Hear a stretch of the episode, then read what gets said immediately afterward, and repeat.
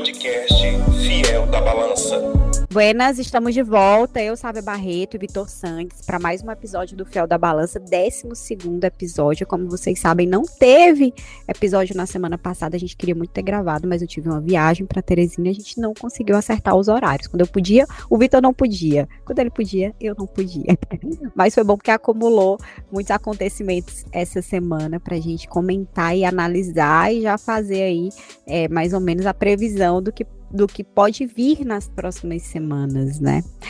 Vitor, estamos felizes, né? 12 episódio, firmes e fortes. Firmes e fortes, Sávia. É um prazer novamente estar aqui com você, com os nossos ouvintes. A gente realmente teve uma semana muito agitada, né? Simplesmente a gente aguardou o término do, do julgamento ontem para poder, de fato, aguardar um pouco a repercussão, a coisa decantar um pouco para que a gente gravasse esse, esse episódio de, de hoje, né? A gente está gravando no sábado, 1 de julho, sabe? Basicamente, metade do ano já aconteceu, inclusive. A gente tem muito o que falar desses seis primeiros meses aí de governo, eu acho que a gente pode encaixar em uma das pautas aí nossas que envolve o Lula. Olha, reunião de pauta ao vivo, tá? No podcast.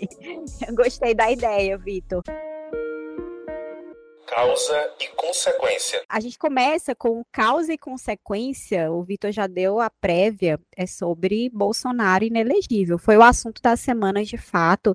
E é curioso é, por hoje ser 1 de julho, né? 1 de julho, porque quando a gente lembra do 8 de janeiro, né?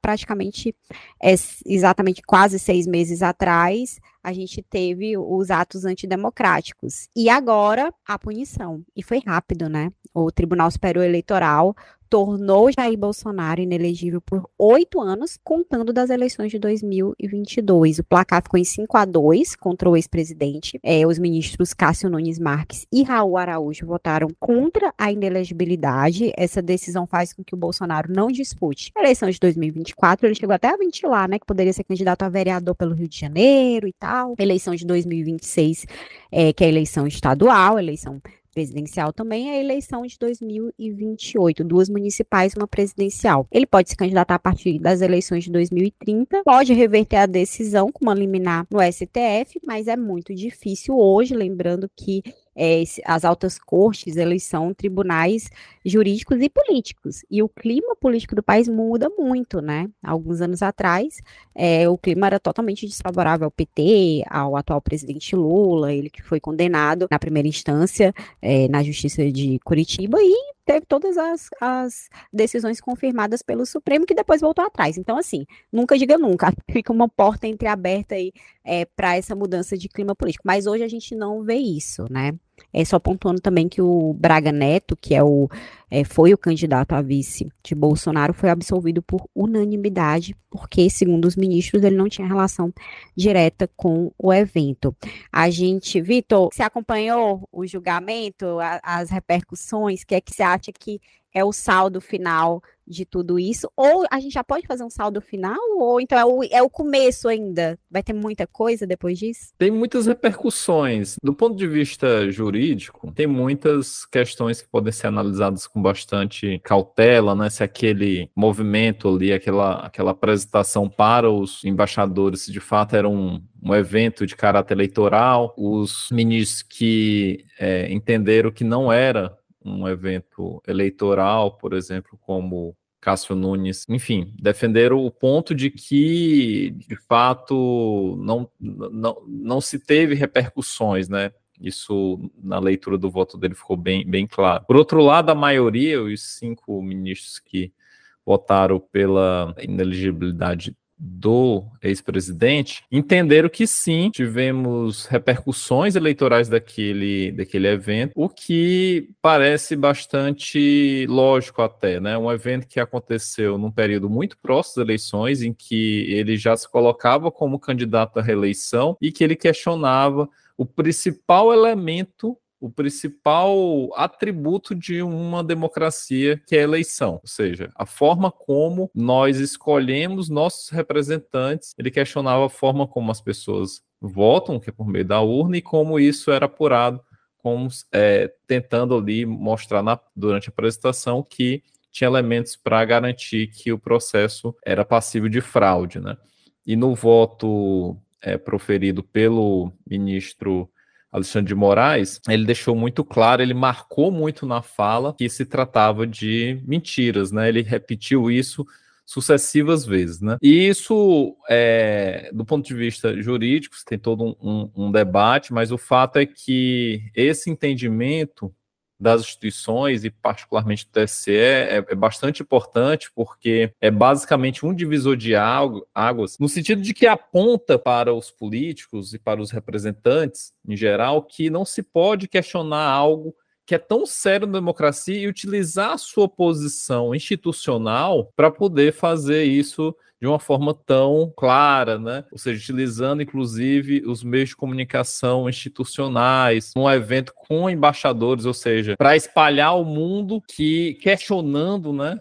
É, é, o nosso processo eleitoral para o mundo, que é bastante complicado do ponto de vista político, o que pode gerar uma certa fragilização da nossa democracia em relação ao mundo. Né? No momento em que o Brasil tenta se reposicionar em relação ao mundo, essa decisão do TSE é bastante relevante nesse aspecto. Eu acho que um, um, outro aspecto, sabe, que a gente pode destacar é em relação às repercussões políticas do julgamento e da decisão para a política. Então, o que acontecerá com a direita após a, a saída de Bolsonaro, pelo menos nas eleições de 2026. Quando um político deixa de ter a expectativa de poder, ou seja, quando um político deixa de ser eleitoralmente viável, no caso dele, não pode se candidatar e ser eleito em 2026, o principal opositor do PT, porque não é crível que o PT deixará de ter candidato, teve candidato em 89, 94, 98, 2002, 6, 10, 14, 18, 22. Então, o PT terá candidato. É, se é o Lula, se é um outro candidato, mas terá candidato. E do outro lado, não será Bolsonaro, mas será um herdeiro do bolsonarismo. O risco para a direita, a fragmentação.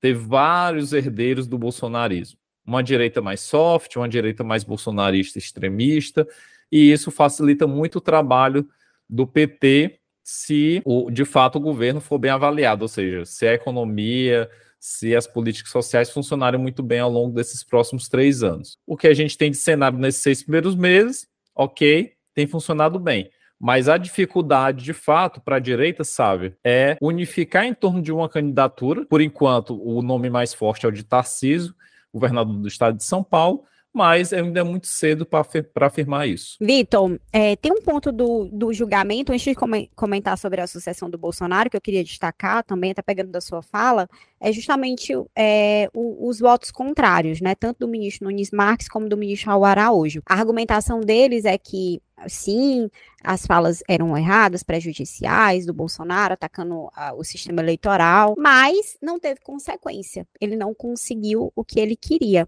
É como se eu tentasse fazer um incêndio numa casa, um incêndio criminoso, não consegui fazer aquele incêndio e também não posso ser responsabilizada, porque os bombeiros chegaram antes.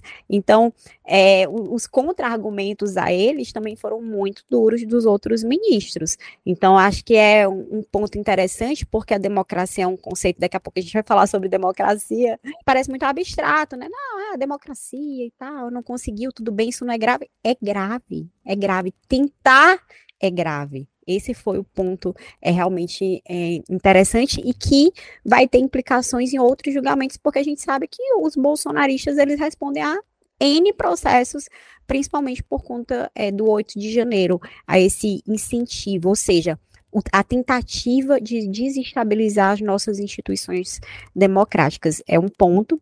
E outro, sobre a sucessão que você puxou muito bem. Eu acho que muito tem se falado de Tarcísio de Freitas, governador é, de São Paulo, que, enfim, é é, também, ele é do Republicanos, ele não é do PL, mas bastante elogiado pelo mercado e tal, enfim. Mas já tem uma ala no entorno dele que acha que não, que ele é um governador de primeiro mandato, que ele tem que tentar o segundo mandato, e aí, é, em seguida, ele pode vir a tentar, em 2030, é, disputar a presidência da República, ou seja, essa é, seria como se fosse uma aventura, né, tentar aí a sucessão do Lula, porque a gente sabe primeiro que o presidente que busca a reeleição, ele é muito forte. O Bolsonaro foi uma exceção de não ter conseguido, né, a sua sua reeleição, mas assim, é numa, numa disputa muito apertada, né, com Lula e, e, várias outras questões que a gente já analisou aqui no programa. Então a gente tem o Ratinho Júnior e a gente tem o Zema como outras opções de governadores que já estão no segundo mandato e que, portanto, eles têm muito mais possibilidades de tentar. Eles não têm nada a perder. Eu dar uma projeção nacional, vão tentar, e eles já estão no segundo mandato. Vão fazer o quê?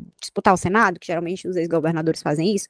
Então, para eles, tudo bem. Então, eu acho que é um ponto. O Bolsonaro citou é, Michele nos discursos dele. A gente sabe que ele valoriza muito a família, porque todos os filhos, tirando lá o 04, né, é, tem mandatos eletivos. A questão da viabilidade da Michele numa chapa com a ex-ministra da Agricultura, Tereza Cristina, é muito questionável, mas ele coloca no jogo, de qualquer forma é uma família que também tem muitos problemas entre eles. O filho, um dos filhos não fala com a Michelle, enfim, eles têm várias questões. Um, um filho briga com o outro, é muito complicado é, também. Então, assim, o Bolsonaro ele fica numa situação difícil em influir na sua sucessão sem a perspectiva de poder. Agora, eu abro aqui uma, uma, um parêntese para dizer que é, o nosso sistema eleitoral, ele, a nosso, nosso sistema jurídico, ele é muito fluido, né? Então, assim, a gente não sabe, mas que há realmente quase um consenso, inclusive entre a direita e a esquerda, a direita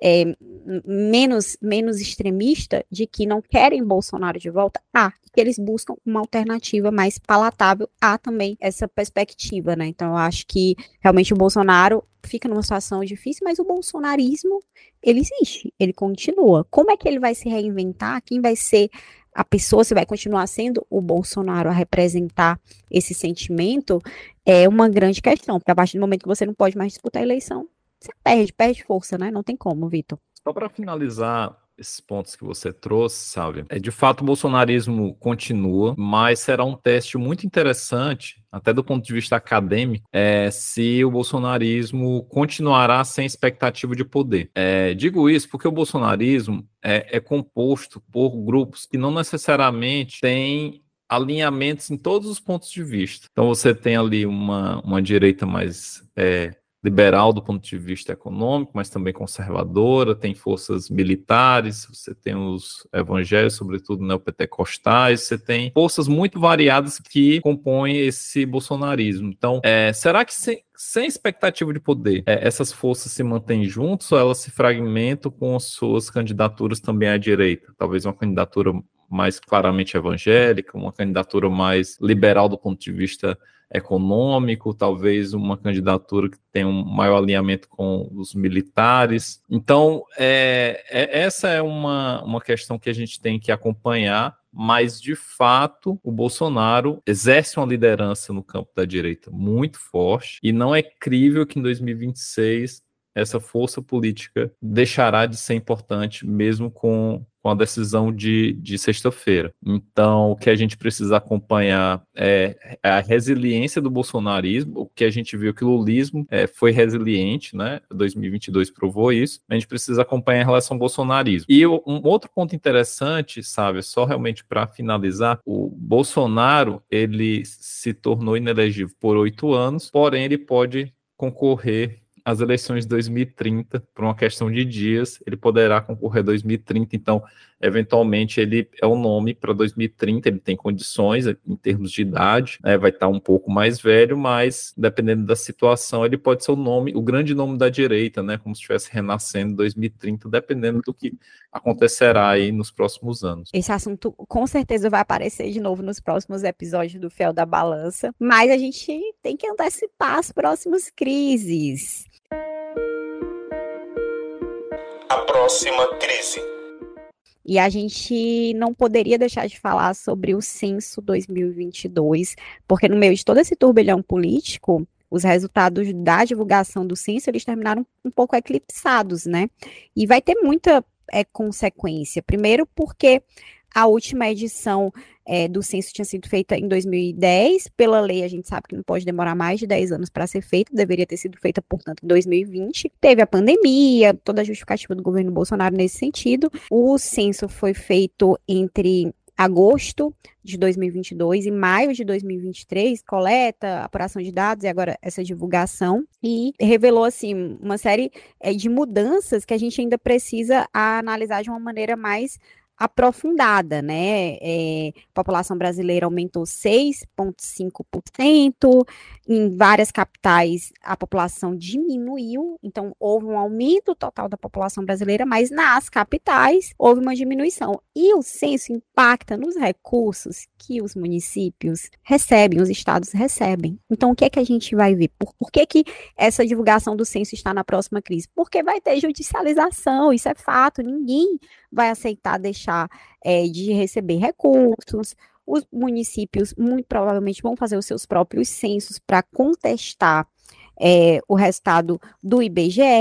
A gente ainda vai ter uma série de divulgações só sobre a questão da religião, migração, povos indígenas. Isso é feito posteriormente. Então, novos dados vão surgir e vão trazer implicações também na distribuição de recursos. Não se planeja políticas públicas sem dados sem é, a gente ter um mapeamento do que está acontecendo, né? Não, não, não se faz nada intuitivamente.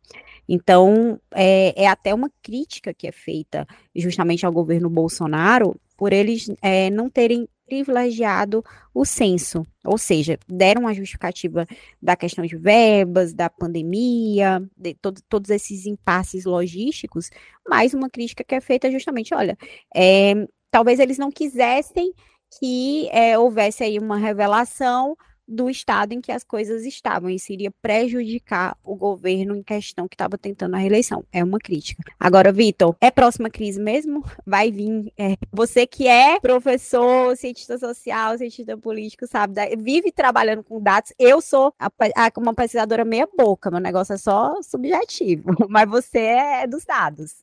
É, esse aspecto do censo, toda discussão em torno do censo, desde a, enfim, o fator pandêmico de fato importou. É muito difícil fazer uma pesquisa no meio da pandemia.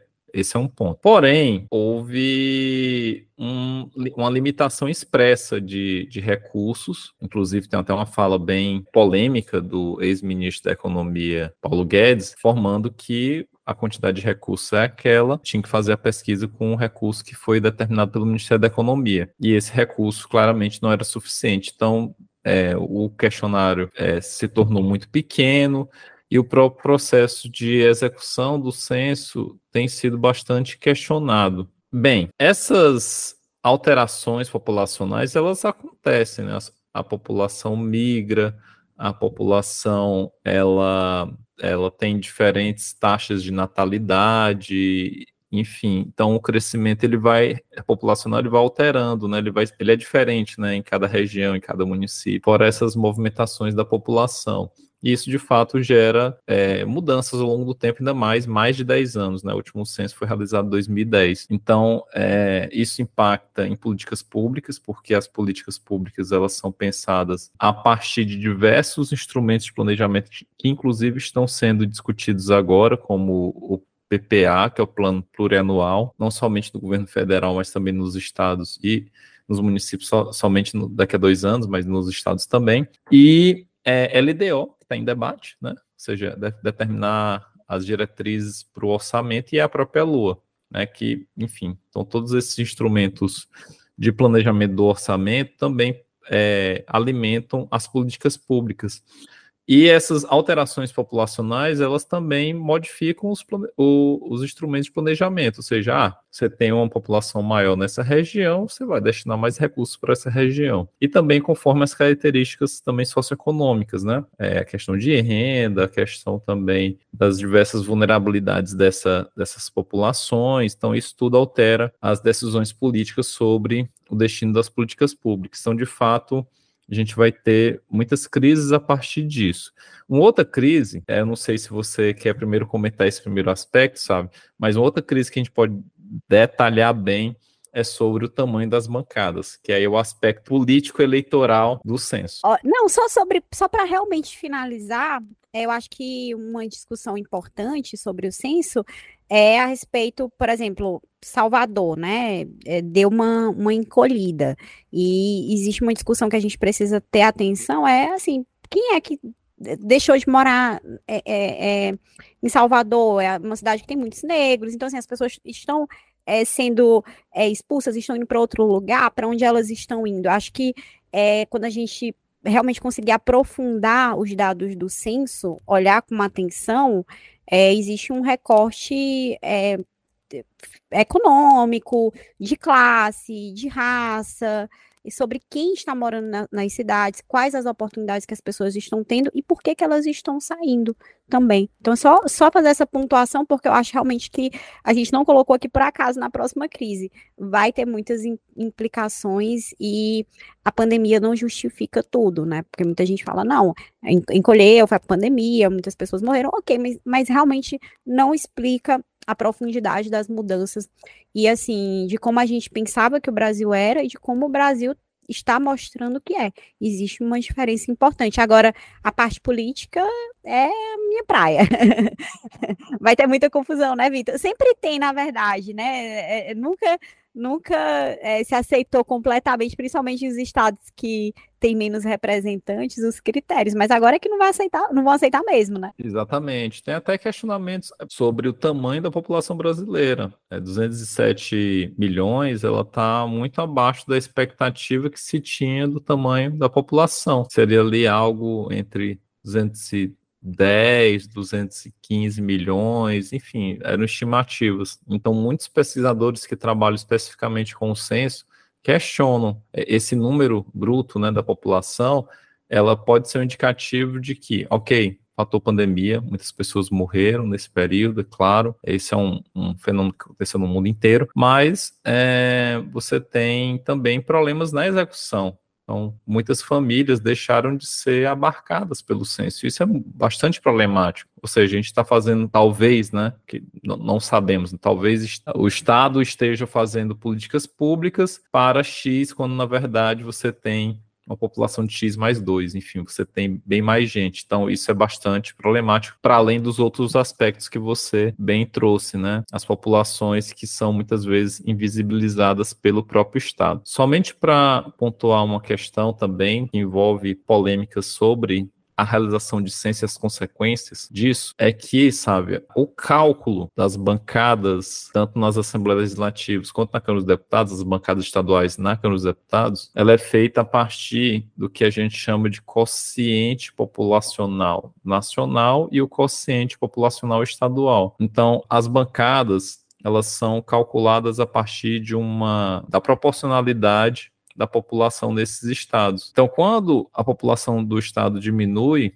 e de outros né, crescem aí proporcionalmente, você pode ter redução das bancadas, é, tanto das Assembleias Legislativas quanto também na Câmara dos Deputados, inclusive também na Câmara de Vereadores, porque você né, também tem as populações municipais, e isso pode gerar diminuição de bancadas para alguns estados e também um aumento para outros estados. Em tese, o Tribunal Superior Eleitoral faz esses cálculos e daí, é, isso um ano antes das eleições, e daí é, você tem as novas bancadas. Mas a última vez que teve correção dessas bancadas, sabe, foi em 1993. Teve até uma tentativa de fazer um cálculo, o TSE apresentou esse cálculo é, logo depois do censo de 2010, mas isso não passou pelo Congresso. Então, certamente, essa será uma próxima crise também por conta disso, porque os estados que eventualmente e municípios que ganham representantes pressionarão para poder poder ter mais cadeiras, e aqueles que perdem vão tentar judicializar e questionar e protelar para não perder essas cadeiras. Então, certamente isso vai ter muitas repercussões, inclusive ao longo da década, né? Não é somente ao longo do ano. Então, longo...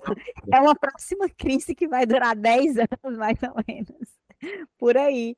Olha, a gente vai para o próximo bloco. Só perde para o silêncio realmente o programa está muito recheado de assuntos. Eu e o Vitor, a gente teve até um trabalho aqui para pensar o que é que a gente ia comentar é, com vocês no Só Perde para o Silêncio, porque foram tantas frases infelizes nessa semana, mas teve uma que se destacou e foi a do presidente Lula. Ele disse essa semana, é, na quinta, na quinta-feira, na quinta-feira, ele falou sobre o conceito de, de, democracia, mas não era sobre o julgamento é, do ex-presidente Jair Bolsonaro nessa semana tão decisiva, em que justamente é, os ataques que Bolsonaro fez à democracia que foram julgados no TSE e a consequência é, desses atos, inclusive para estimular o 8 de janeiro. Mas a declaração do presidente Lula foi dada em entrevista à Rádio Gaúcha. Ele foi questionado o motivo pelo qual ah, uma parte da esquerda defende o regime do Nicolás Maduro na Venezuela. E ele disse que a Venezuela tem mais eleição do que o Brasil e que o conceito de democracia é relativo. A gente vai ouvir a fala do presidente Lula. A Venezuela, ela tem mais eleições do que o Brasil. A Venezuela, desde que o Chávez tomou posse, ele Mas eleições não garantem democracias, né, presidente? Deixa eu lhe falar, né, deixa eu lhe falar uma coisa. O conceito de democracia é relativo para você e para mim. Eu gosto de democracia porque é a democracia que me fez chegar à presidenta da República pela terceira vez, tá? Por isso que eu gosto da democracia e a exerço na sua plenitude, tá? Aqui eu, eu acho que o mundo inteiro sabe que a governança do PT aqui é exemplo de exercício da democracia. Vitor, tem um conceito aqui de democracia do Robert Dahl que eu pensei aqui para a gente compreender. Tem, inclusive, para quem se interessar, ele tem dois livros que são assim é, básicos né, na ciência política, que é o Poliarquia e o Sobre a Democracia.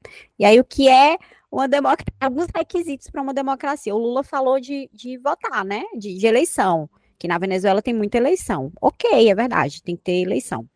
É, tem que ter também liberdade de expressão, tem que ter liberdade de formar e aderir a organizações, elegibilidade para cargos públicos, direito de líderes políticos de, de, disputarem apoio, fontes alternativas de informação, além, claro, das estatais, eleições livres e idôneas, instituições para fazer com que as políticas governamentais dependam de eleições e outras manifestações de preferência. Detalhe, é, é longuíssimo, né? Os, os requisitos, eu, tô, só estou resumindo, mas é, ter oposição, né? Ter possibilidade de formação é, da oposição. Então, a Venezuela ela pode ter eleições. Agora, se um líder político ele pode disputar eleições indefinidamente, se a gente tem é, pessoas é, presas pela sua pela liberdade de expressão, por, por expressarem é, um posicionamento político diferente daquele do, do líder, né, do, do líder eleito naquele momento, aí sim há questionamentos sobre essa democracia. E é válido que se faça esses questionamentos né?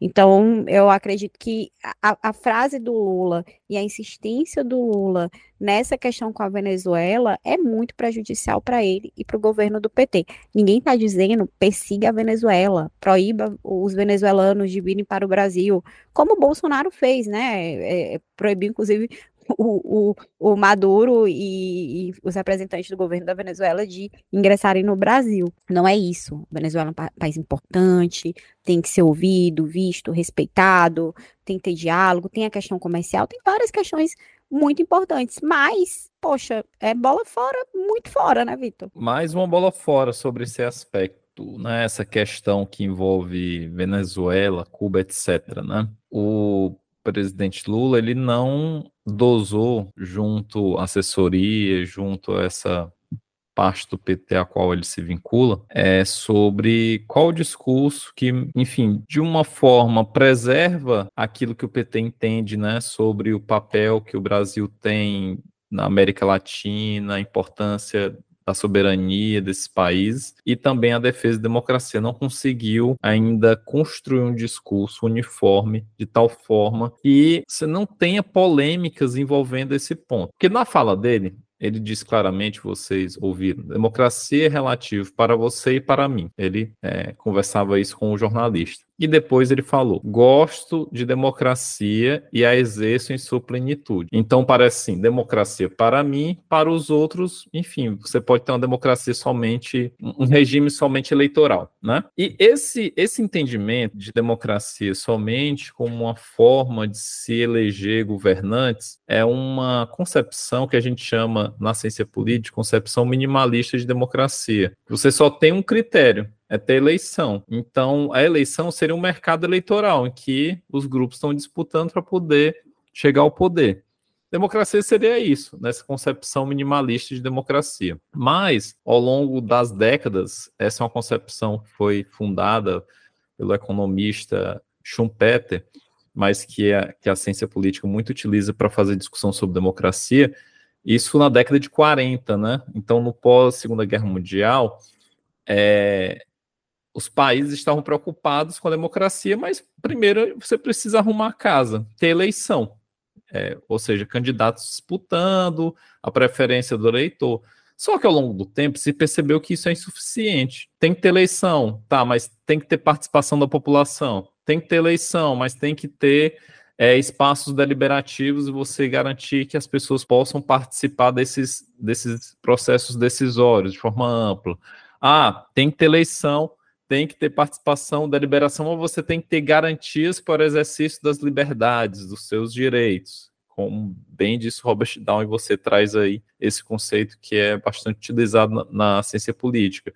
E também é necessário uma série de outras questões, de outros atributos, como o próprio funcionamento das instituições, as instituições políticas, com a sua autonomia, os processos de controles internos e externos, que garante que você crie uma série de controles e e processos de contenção da arbitrariedade. Então não basta você eleger um governante e dar para ele todo o poder e todas as prerrogativas para governar. Ok, você é, concede o poder, mas controla também de, de alguma forma para que ele não seja arbitrário no seu exercício. Então, esse é o ponto. É um, é, é um pouco mais profundo do que eu tenho o meu conceito de democracia e você tem o seu. Não é assim que a banda toca. A democracia ela é um valor.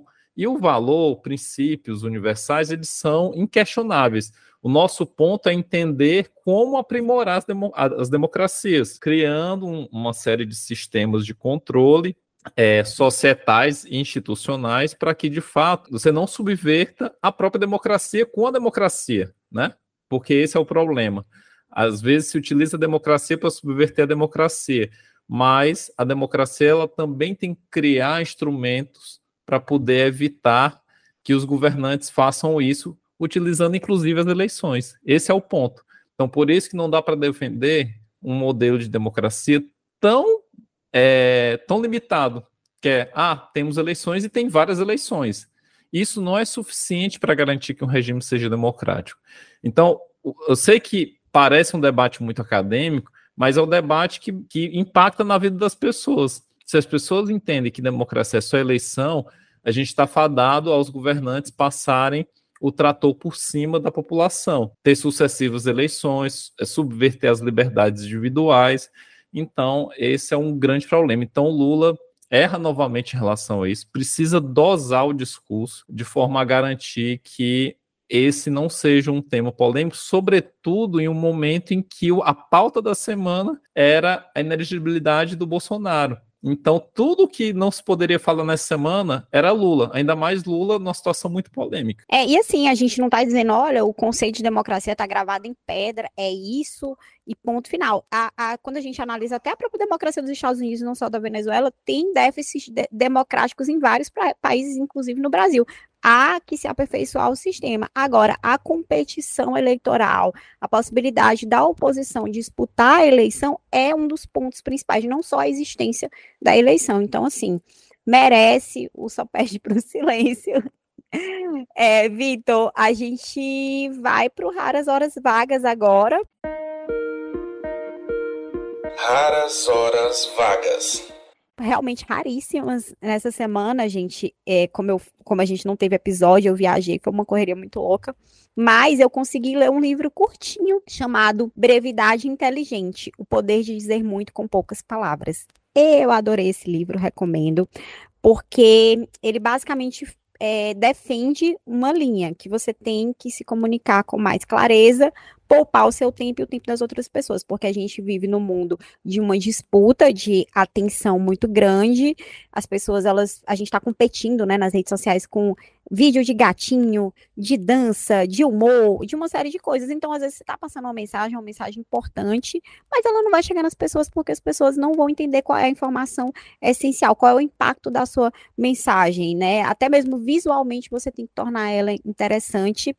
É um livro escrito pelo. Ih, são três autores aqui, mas eu vou falar só o nome do livro mesmo. E lá no nosso Instagram, arroba, é, Fiel da Balança, eu coloco todos os dados como o livro ele defende é, realmente uma brevidade inteligente, que você passe a mensagem de uma maneira curta, mas eficaz, eles também fazem um livro curtinho e que é muito muito fácil e gostoso de ler também.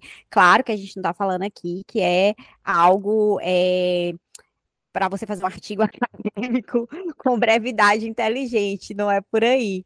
É, mas realmente, para principalmente para quem é, quer transmitir alguma, é, alguma mensagem em redes sociais, enfim, algo nesse sentido também é interessante, até nas comunicações do dia a dia. Muitas vezes você tem aquela pessoa né, que mandou uma mensagem enorme para te pedir um favor, alguma coisa assim, poderia ser menos. Menos é mais. Então, eu gostei, eu, como eu sou jornalista e eu vivo disso, trabalho com isso, é, às vezes até eu tenho uma coluna, né, e as pessoas falam algumas fontes, olha, escreve menos. E eu fico, gente, mas eu tenho que passar informação, não tem como. Mas acho que é a forma de apresentar que tem que ser mais interessante. Então, depois que eu li esse livro, eu fico o tempo todo, qual é a mensagem? Qual é a mensagem? Qual é a mensagem? E eu tento dizer logo, rápido, e depois eu desenvolvo. Vitor, você está é, lendo, vendo, ouvindo alguma coisa esses dias? Quero saber. Olha, vou pegar essa dica para mim, sabe? Porque às vezes, como acadêmico, a gente acaba enrolando para dar a mensagem, né? Mas ótima dica. Sabe, é, na verdade, é, eu vou dar a dica de um podcast que eu passei um tempo ouvindo, aí eu parei e retornei a, a, a concluir, né, os episódios do desse dessa série, né, de episódios de um podcast que não é um podcast contínuo, né, é um projeto, é, que é o projeto Querino.